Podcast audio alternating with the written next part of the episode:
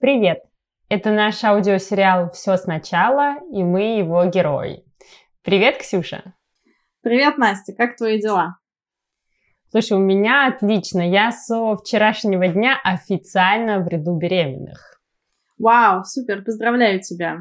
А, тогда давай поговорим о том, а, что нужно сделать, когда а, беременность подтвердилась. Да, на самом деле прекрасная тема. Я этим вопросом тоже активно задавалась. Но мы уже говорили о совсем первых этапах, что надо тест сделать, первый поход к гинекологу, с анализом крови, вот эти все вещи. А дальше, когда все подтвердилось, э, важные этапы такие обязательные. Это первые обязательные УЗИ, которые скрининг на отклонения какие-то, и встать на учет. Вот. И э, УЗИ делается в промежутке как-то 10, 11-13 недель. И э, для меня это было до вставания на учет. А вот вчера я уже встала на учет, это обязательная вещь до конца первого триместра. И я была у гинеколога, и она, собственно, все онлайн оформила, от меня ничего не требовалось, но это был такой важный этап. А как, как в России делается, что там нужно? В России тоже есть эта магическая фраза «встать на учет», а, на самом деле можно даже встать еще раньше, а, начиная там с 6-8 недель. И за это даже есть э, финансовая премия. А, ну, по крайней мере, в Москве это так. Видимо, как за положительно социально активное поведение. Да. Ну, а может быть, у этого есть и какие-то другие основания. Я, э, поскольку не врач, не знаю, а, но, может, это как-то помогает выявить, не знаю, какие-то сложные случаи или еще что-то такое. Ну, в общем, смысл в том, что, да, мне тоже нужно было встать на учет. А, это нужно было сделать обязательно, по крайней мере, в России, потому что без а, карты, которую тебе выдают по итогу, на твоего нахождения на учете, ты не можешь просто прийти в роддом и родить. Причем ни в какой роддом ты прийти не можешь. Да, это очень серьезно. И эм, заводится такая специальная книжка, в которую собирается вся информация, и потом с этой книжкой ты должен ходить, начиная с 36-й недели. Если вдруг у тебя неожиданно в магазине отошли воды, то а, прямо из магазина ты можешь отправиться в роддом с этой книжкой, и тебя обязательно, ну, тебе помогут, в общем, родить. Ну, или ты сам родишь. Слушай, а что это вообще за книжка? Она как-то по-особенному выглядит? Что это, что это себе представляет? А, ну, на самом деле, у меня была такая из а, картона книжка-раскладушка, в которую заносились все мои успехи, достижения, старания в, в этом направлении, а, все три УЗИ, а, анализы крови и что-то еще кажется. А, да, походы ко всем специалистам, к терапевту, офтальмологу, а, сдача, сдача кардио, кардиограммы, после которой меня еще и направили на эхо и УЗИ сердца. Я так и не поняла, зачем, но, в общем-то, понервничать заставили. Вот. А у вас есть что-то подобное? Слушай, ты мне здесь, здесь две новости для меня. Ну, по книжке я поняла, э, мне тоже что-то наподобие сказали завести, ну, тоже такую папочку с файлами, тоже с, с анализами и так далее. То есть, э, в принципе, я понимаю, к чему это, правда, мне не сказали носить это вместе с паспортом во все магазины, но, ну, кто знает, может быть, может быть, это пригодится. Слушай, а вот про про остальных врачей ты сказала там к офтальмологу и, ты на, на, и так далее. Это, это что, часть обязательных посещений? Они что проверяют? Да, в, России это часть обязательных посещений. А, то есть, когда я пришла первый раз к врачу, она мне сказала, ну, там, ты не переживай, ходить ты будешь ко мне сначала редко, но только на последнем месяце, а, ну, там, раз в неделю придется приходить или раз в 10 дней. А до этого времени будем видеться нечасто. А, ну, вот тебе еще нужно посетить а, терапевта, лора и окулиста. А, ну, я такая счастливая, подумала, как здорово, у меня будет много времени. В итоге я ходила как на работу в больницу, потому что ты должен в начале беременности их посетить, потом в конце беременности они дают заключение для роддома. А, ну, они делают такой регулярный осмотр. Ну, видимо, тоже на выявление патологии. То есть, если там с сердцем что-то не так, да, то они пишут направление на не знаю, Кесарева, наверное, если какая-то с глазами, с глазами какие-то проблемы, а, которые не дают возможность, ну, не знаю, риски для матери, например, да, отслойка сетчатки, я слышала что-то такое. А, вот, они это все, да, они все это проверяют, и только после этого ты можешь а, попасть э, в роддом. Ну, вообще, ничего себе. Я в первый раз об этом слышу, на самом деле, про про глаза, про офтальмолога мне мама сказала как-то, что следи, если у тебя будет какое-то давление или, или что-то такое на глаза, то это может быть связано с беременностью, но показываться специально специалистам э, нет, я, у меня такого, мне такого не говорили делать. Слушай, интересно, ну ты спроси в следующий раз, э, а как э, с этим справляются во Франции? А, и вообще, сколько раз тебе придется ходить э, к твоему гинекологу?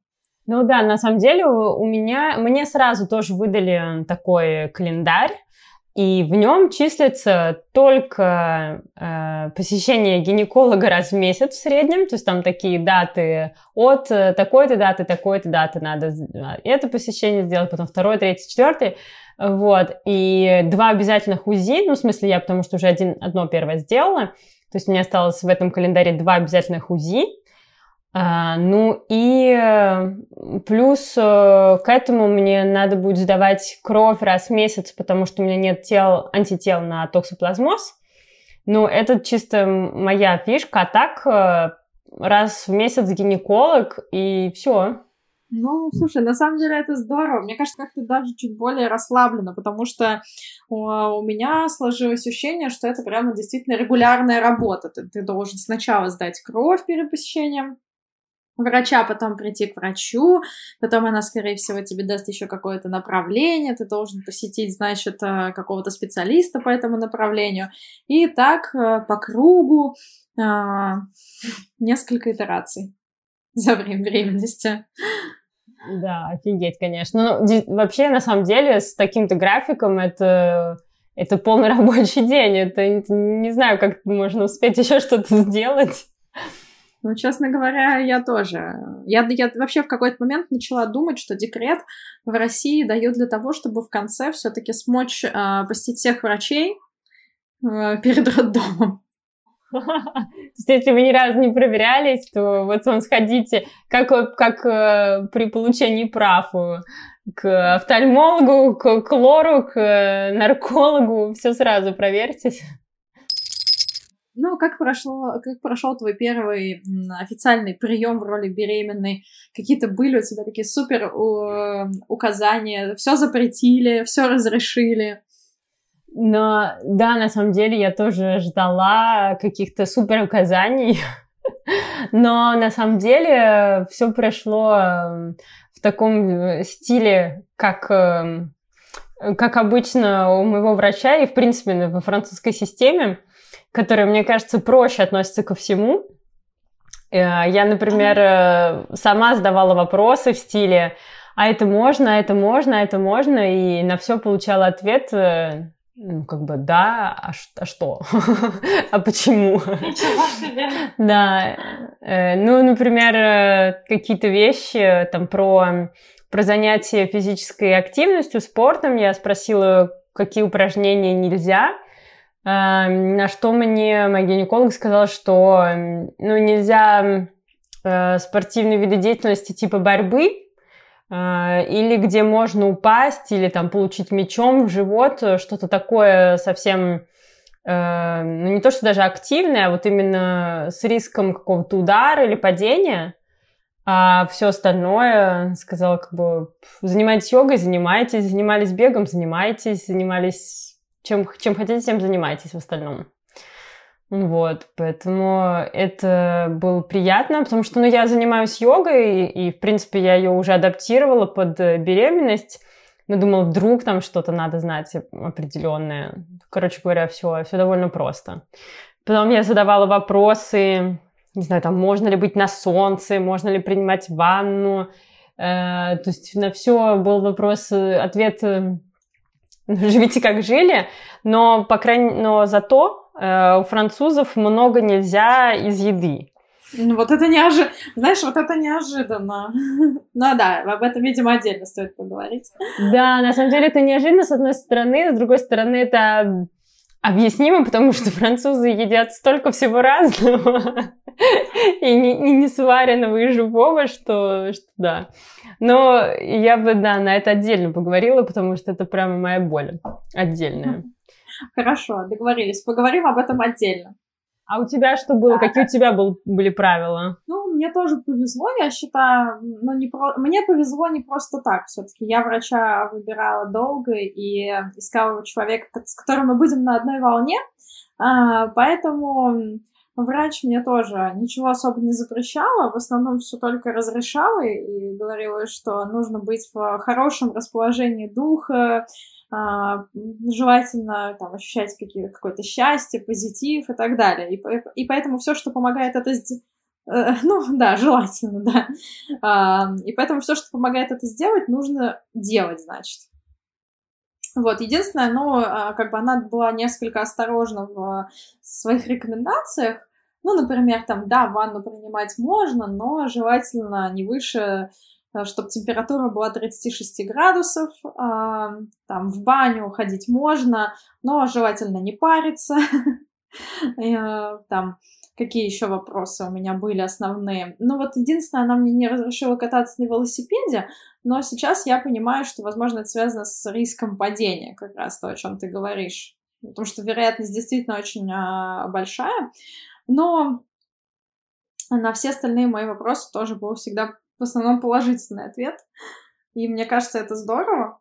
Спортом заниматься, ну, видишь, для меня получилось, что я занимаюсь таким спортом, который как бы нельзя, да, я люблю кататься на велосипеде, нельзя, я люблю кататься на лыжах зимой, нельзя было кататься, соответственно, на лыжах, ну, по той же причине, по которой нельзя кататься на велосипеде. Потом я, кстати, поняла, что на лыжах бы у меня и не получилось, потому что действительно сильно координация меняется во время беременности. Тяжело удержать равновесие просто. А я еще как-то собралась на каток, эм, и мне звонит мама, говорит, что ты хочешь, что ты делаешь? Я говорю, на каток хочу пойти. И мне мама говорит, ни в коем случае, ты что, можно же упасть. Ну, то есть, видишь, а, общий знаменатель, что нельзя все там, где можно упасть. Да, там, где, в принципе, это уже не спорт, а, а ну, какие-то травмоопасные просто Эм, шансы на, на то, что что-то произойдет вне зависимости от твоей воли. Ну и, кстати, да, самое смешное, что упала-то я в итоге несколько раз на работе. Я подскользнулась, я подскользнулась на кафеле в коридоре. Блин, ну да, тогда точно тебе было хорошо, что ты не ходила ни в какие другие места, где можно упасть. Да, я вспомнила, что точно не стоило. Слушай, а как, в принципе, вот как ты выбирала гинеколога? Ты сказала, что у тебя повезло неспроста, потому что ты к этому вопросу подошла осознанно. И как вообще выбирать Э, чтобы можно было довериться и чтобы было какое-то общее согласие, понимание. Вообще такое возможно, прям вот выбрать человека, который с тобой согласен? Да, мне кажется, это возможно, и здорово, что там в России, например, есть такая практика, что неважно, по ОМС, ты по, по ДМС обслуживаешься, ты можешь а, прикрепиться к любой, например, если по ОМС, медсанчасти, и пойти там к тому гинекологу, который тебе нравится. А, совершенно не обязательно делать это по месту жительства и в ближайшей, например, медсанчасти. Я как раз по ОМС обслуживалась и просто выбрала а, того врача, с которым мне было максимально комфортно. Хотя я обошла и очень много разных ДМС, клиник, где занимаются ведением беременности, и там как раз я не находила вот этой близости подхода, да, мне было не очень комфортно общаться с врачами, они назначали мне какие-то дополнительные а, исследования, в которых, ну, не знаю, я не очень, я просто их аргументы не понимала, зачем они мне нужны, эти исследования. И э, мне казалось не очень логично то, что они говорят. И поэтому, когда я, я встретила человека, с которым у меня мнение сошлось, мне было очень приятно с ней каждый раз видеться. А, я остановилась, а, ну, мой выбор остановился на ней. Ну, слушай, да, это важно, чтобы было приятно ходить, тем более, что это такой вопрос. И, в принципе, всегда выбираешь врачей, людей, с которыми приятно общаться.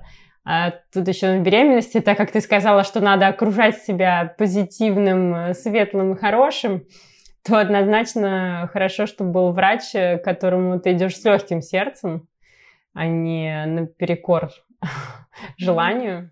Да, мне кажется, это вообще супер важно. И даже я не, ну, я не имею в виду, что она там какая-то очень... А, из моих слов может показаться, что она такая вот как супер вежливая и вся такая обходительная. Нет, она абсолютно нормальный врач, абсолютно нормально общается, очень, я бы сказала, лаконично, ну, просто доброжелательно. Вот знаешь, что эта доброжелательность, она играет, мне кажется, ключевую роль. Да, согласна. Но у меня тоже, на самом деле, а, был такой подход выбрать человека, с которым мне комфортно. Я а, это сделала еще до беременности, когда я поняла, что я, в принципе, на горизонте это планирую, и я не хочу ходить к врачу, к которому я ходила обычно, потому что я ей не доверяю, то есть какой-то обычный плановый осмотр окей, но, но дальше, чтобы вот прям, ну, как ты говоришь, э, Э, идти, быть э, с легким сердцем и, и радоваться этому, то надо мне было сменить гинеколога. И, э, собственно, когда я к ней пришла первый раз, мне очень понравилась ее реакция, ее подход.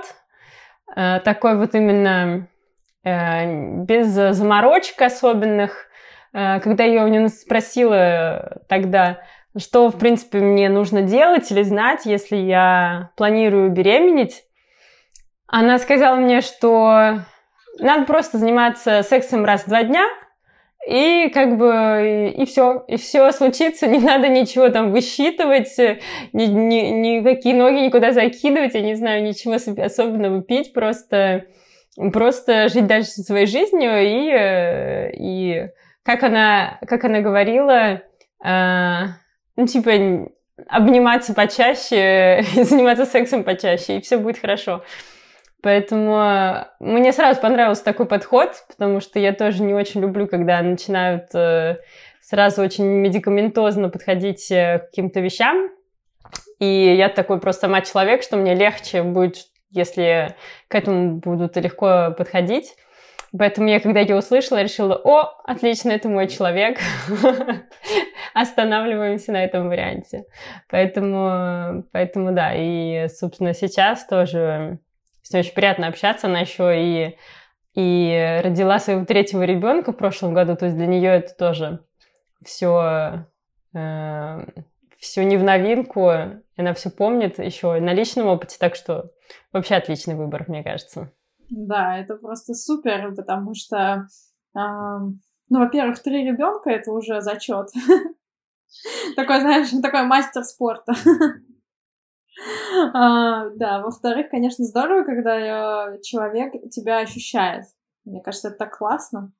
Да, да, то есть, ну все, она, она, она мне зашла, и да, я считаю, что такой консенсус, когда, когда гинеколог тебя слышит, видит, понимает и ты, то есть это важно. Получается, по твоему расписанию, последний раз ты с ней встретишься перед роддомом? Ну, у нас, по крайней мере, так. А, врач, э, который тебя наблюдает, он ведет тебя до роддома. Вот, кстати, это тоже большое различие, потому что во Франции э, первые, первые месяцы тебя может вести э, или гинеколог, или, в принципе, врач общей практики, или человек, который красиво на французском называется сашфам, типа такая мудрая женщина. Я думаю, что это более близко к переводу акушерка. То есть первые месяцы ведет тебя один человек, а дальше где-то с шестого месяца или с седьмого, в зависимости от роддома, э, тебя берет э, и ведет врач в роддоме. Поэтому нет, она Она как раз со мной будет э, до шестого месяца по плану.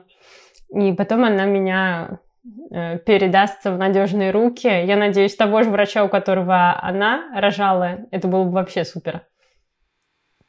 Да, это бы точно было прекрасно. Слушай, на самом деле это очень все логично звучит, потому что у нас получал, получилось так, что тебя ведет как бы один человек, а потом, если ты, например, по ОМС хочешь родить, ты уже как бы к случайному врачу в роддоме попадаешь, ты не знаешь, кто у тебя будет роды принимать.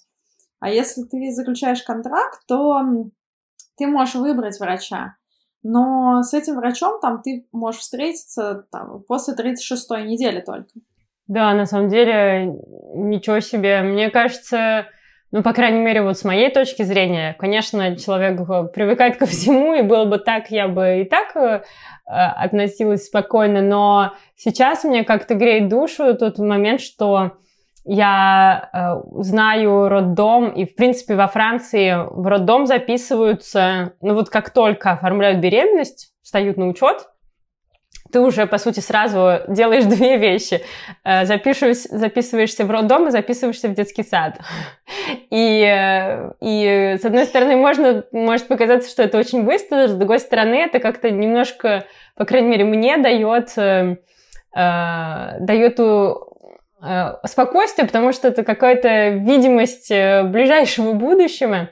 И э, получается, что уже можно записаться в роддом к определенному гинекологу, да, и к врачу, и это же врач будет, будет вести последние месяцы и будет меня ждать. Меня как-то эта мысль успокаивает. Да, это вообще прекрасно, потому что это снимает столько головной боли, мне кажется. Потому что в России бедные беременные женщины, ходят по разным роддомам, смотрят, как там, что там, у, у них уже, извините, такие большие животы, им тяжело сидеть, стоять. ну, то есть это много какого-то тоже стресса. Ну да, я так поняла, что в России вообще беременную женщину, видимо, для того, чтобы опять же, активировать физическую нагрузку, надо очень много ходить по разным инстанциям. Из того, что ты мне рассказала, это просто э, не сидеть на месте, заботиться о, физ о физкультуре. Ну, в общем, да, может быть, с этой целью, я даже не знаю. А. Слушай, а вообще, например, возвращаясь к изначальному этапу вставания на учет, да. Ты говорила, что это обязательная вещь, э, и, и без этого не пустят в роддом. А вообще, какую практическую пользу это еще дает? Вообще, что-то это несет дальше в себе? Нет, мне кажется, это просто обязательная процедура, которую нужно сделать. То есть ты должен получить книжку, в которой записаны все твои спортивные достижения на протяжении этого времени. Ну, слушай, ну вот, например, во Франции эта запись эм, автоматически э, делает все твои дальнейшие походы по врачам, э, лаборатории бесплатными. То есть и так, в принципе, во Франции тоже есть система ОМС и ДМС, и ОМС покрывает большую часть, большую часть затрат, ну, по крайней мере, базовых, но дальше все равно есть часть, которая покрывает ДМС. Так вот, если ты Э, официально регистрируешься как беременная, то дальше совсем, совсем нет разницы, есть ли у тебя ДМС и какая. То есть э, государство, э, ну, то есть основная ОМС, берет, э, берет на себя всю финансовую нагрузку вообще всего, что дальше будет происходить. То есть походы к врачам, роддома, а, анализов крови, УЗИ и даже э, витаминов, там, например, ну, не всех витаминов, а основного B, что там, B9 или B12, то тоже берет э, полностью. Не, ну как, да, конечно, по этой по этому прикреплению у тебя тоже все бесплатно, если ты по ОМС обслуживаешься. Если ты по ДМС обслуживаешься, ну тогда ты платишь полностью за весь контракт просто. Но тоже у тебя будет туда все входить. Все анализы, все-все-все. Mm, подожди, при, прикрепляться ты имеешь в виду что? Прикрепление это всегда только к одному учреждению действует. То есть, если ты прикрепился, то как в случае с э, пропиской, да, у тебя может быть одна прописка, у тебя не может быть две. Ага, то есть, то есть, когда ты встаешь на учет, ты встаешь на учет в определенном учреждении, которое должно тебя вести, и только так. Да, и больше никак. И, и все, что не в этом учреждении, да, тогда действительно придется оплачивать э, за отдельные деньги. Угу, окей, я понимаю. Э, но вот видишь, здесь тоже есть разница. Ну, она, видимо, не только к беременности относится, а в принципе разница в системе здравоохранения, что во Франции ОМС или ДМС, неважно, а, но покрывает себя полностью на всей территории страны. То есть э, неважно абсолютно в каком-то учреждении. Я, например, периодически ездила в командировки и сдавала, э, сдавала анализы в других городах, и у меня это полностью покрывала моя страховка. То есть здесь не нужно прикрепляться к какому-то конкретному месту, оседать, пускать корни. Это как черта оседлости. Да, да, да, здесь, здесь, э, в принципе, нет такой темы. То есть, в принципе, вставание на учет сразу избавляет тебя от каких-то медицинских расходов, вне зависимости, вне зависимости, там, будешь ли ты менять гинеколога, где ты будешь давать анализы. Но на самом деле это, конечно, тоже более продумано, наверное. А, но там имеем то, что имеем. Это точно нет. Это все равно это важно знать, что с финансовой точки зрения э, оба государства берут тебя, берут тебя под контроль. И, в принципе, можно, можно рожать и быть беременной, не разоряясь. Потому что если ты обычно ходишь к врачу, там, не знаю, раз в год, а здесь тебе нужно ходить раз в неделю, то если это приходится платить из своего кармана, разница, конечно, колоссальная сразу. Да, безусловно, мне тоже кажется. Но также и с роддомом, в общем-то, и при желании ты можешь родить, ну, в любом случае ты можешь родить в роддоме, если там, ты это хочешь делать. Ну и получается, что, в принципе, да, ну, мне кажется, что дальше мы просто уже подходим плавно к вопросу выбора роддома в этой теме конкретно. И, наверное, это уже отдельная большая тема разговора. А, может быть, э, стоит ее оставить на потом, хотя мы уже так немножко даже обсудили с тобой. Но у меня, да, и мне кажется, отдельно можно поболтать, потому что у меня, как у человека еще не рожавшего, тоже куча к тебе вопросов, поэтому оставим. Договорились. Ну, тогда ставьте нам, пожалуйста, оценки звездочки, пишите отзывы и вопросы на почту. Нам важен ваш фидбэк конечно, и поддержка.